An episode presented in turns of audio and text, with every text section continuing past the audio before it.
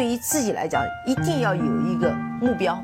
一个企业，它真的要对什么人负责任？嗯，要对社会负责任，嗯，对员工负责任，对股民负责任。这个三个责任，一个国家的发展，实体经济是永远是是顶梁柱。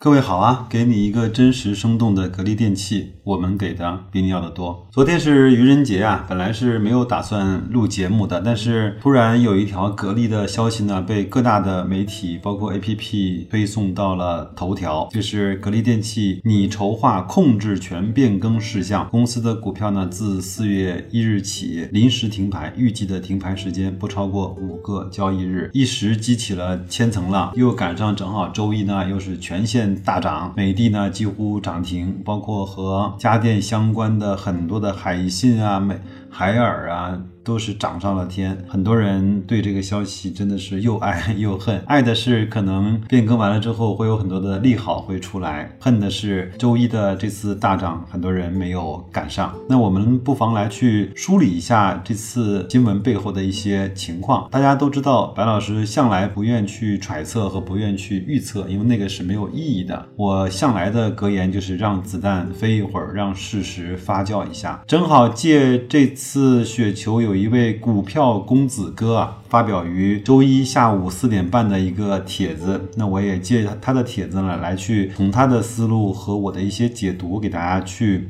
把前前背后的一些数据和情况罗列一下。我们都知道啊，格力电器的股权结构是比较有意思的，没有一个人是绝对的非常大的股东，不然的话，在一七年那一次前海人寿姚老板野蛮人敲门，也不会闹得董总如此的闹。心了，所以格力的股权分散是它的特色。我们看来看一看它的大股东啊，大股东呢是珠海国资委，占有百分之十八点二二的股权，这个数字呢已经很久没有变化过了，但是。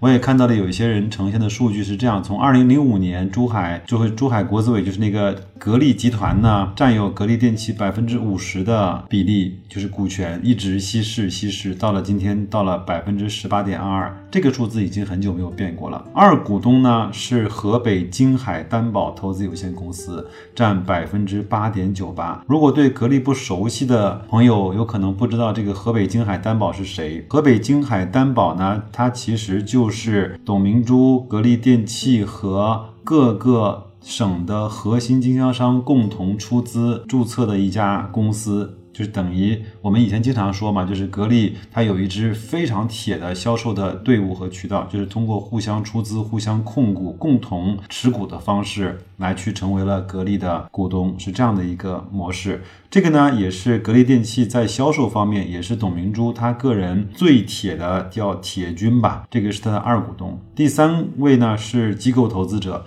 第四位是前海人寿的姚振华的公司，他持有百分之四点九九，一直减持到现在还有百分之二。那第四位到第九位呢，均是机构投资者，包括还有张磊的高瓴资本啊，还有一些社保基金啊这样的一个比例。那董明珠呢？个人持股只有百分之零点七四，这个就是格力的一些股权的结构。其实你从它去年的年报，包括它的三季报和半年报都能看出来，变化其实不大的啊。写到这儿呢，我们就知道，那它到底是要转让哪一个部分呢？那有人说最靠谱的就是此次格力电器的股东格力集团筹划转让所持有的部分格力电器的股权，就是那个十八点二二。会转让出来一些，为什么呢？因为其实从二零一五年开始，国家就有这样的提议，说国资就是要慢慢的退出那些充分竞争的那些行业。那其实格力电器在这个白电行业也算是一个充分竞争的行业。这次如果按照这样的一个方式来看，格力集团转让股权也是一个呃顺理成章，也是一个可以理解的这样的一个做法。有可能会转让多少呢？有人说会转让百分之十。这个我们也不猜，等它的公报出来之后再来看。那关键是转让给谁？转让给谁了之后，谁会成为格力电器的大股东？谁会成为格力电器说话最算数的那一个人？谁会成为实控人？那我们来去看一看各方的揣测啊。第一个可能性呢，就是从珠海的国资委变更给广东的。国资委，因为整个大湾区是一个非常重要的国家国家级的战略的项目，它的级别呃不能够只在珠海国资委，整个大湾区格力又是一个扮演一个特别重要的角色，所以把珠海国资委手中的百分之十八点二的一部分转让给广东国资委。这个其实也是顺理成章的，但是呢，珠海市应该不会放弃控制权的。随着粤港澳大湾区的实施，格力呢在其中又起到了非常重要的作用。明星企业又是珠海的本家，所以这次珠海格力集团的股权转让给广东的国资委的概率其实还是有的。那珠海国资委旗下除了格力集团在内，还有十六家直属平台，包括华发股份。因为前面不知道还有没有人记得，格力电器和华发股份签署了一个战略的合作协议。我还专门去华发的网站去查过这家公司，是在珠海以及周边的广东地区做房地产做的还算不错的一家当地的一家开发商。还有华金资本、格力地产、珠海港，就是我们很多人去投资那个可转债啊，他会看到格力转债。很多人说，哎呦，那格力电器也有可转债，其实那个可格力转债背后的就是格力地产。那我曾经呢自己带家人去过一次珠海的那个 Club，就是地中海俱乐部，在那个岛上东澳岛上就有格力地产的楼盘和它的项目，还有珠海港，还有珠海控股投资和华金国际资本。还有一种情况呢是变更给其他的国资，这个呢我们包括我个人也会猜测。可能不大现实。虽然说格力电器曾多次举牌海力股份啊，今天好像海力股份也涨停啊，目前已经成为其第二大股东。海力股份的大股东呢，其实上海电器，其实控人是上海国资委。但是毕竟考虑上海和广东，那还是两个体系，还是外人想占这个便宜，得看看珠海国资委。答不答应？还有很多的传言啊，还有比如说华为呀、京东啊、阿里巴巴啊，阿里巴巴和京东今天下午还专门针对这个消息发布了回应啊，不予置评啊，消息不实啊，但是他都没有否认。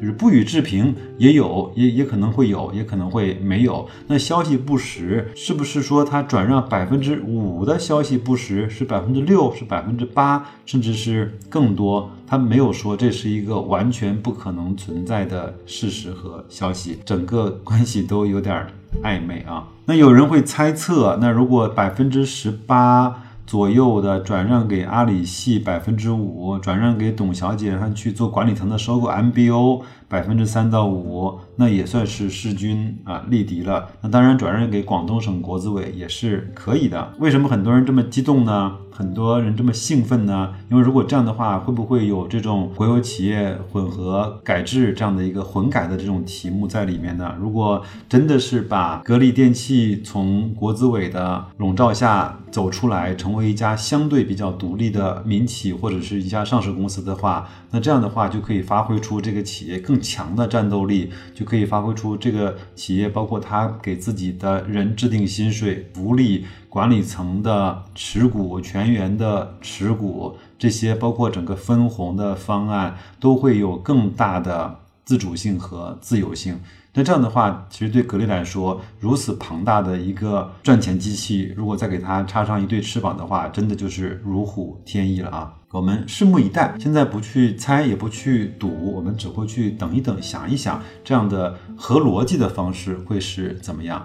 我一直不相信，在资本市场上会有很多的所谓的叫意外的惊喜。有人说，会不会美的收购格力、珠海国资委那个百分之十八点二的股份？我觉得没有任何可能性啊！当然，如果真的发生了，那那我自己打脸啊！有人会小米会不会收啊？华为会不会收啊？我也不知道啊，我也不知道。有人说中移动会不会收啊？很多人 还会说那个一汽会不会给他一万亿的授授信，然后把它收掉啊？这个。我觉得有的观点确实是有点扯啊。最后呢，呃，股票公子哥也提到了，就是很多人会关心，那如果发生了这一系列的变化之后，那董小姐会不会继续留任，会不会被换掉？那首先来看，我们是一个讲法治的这样的一个体系啊。那今年的一月十六日，格力电器董事会的换届选举中啊，董明珠高票当选新届董事会非独立董事。那也成功的连任了第十一届公司董事会的董事成员。关于这个灵魂人物呢，我们其实也没有什么可以操心的。如果让我个人来说的话，我非常希望董明珠能够在这个岗位上再多干几届，能不能打破一个常规，打破一个记录，能够成为格力电器像巴菲特投资那个内布拉斯家具城的 B 夫人，能够干到七十岁，甚至是八十岁，甚至是更长的时间。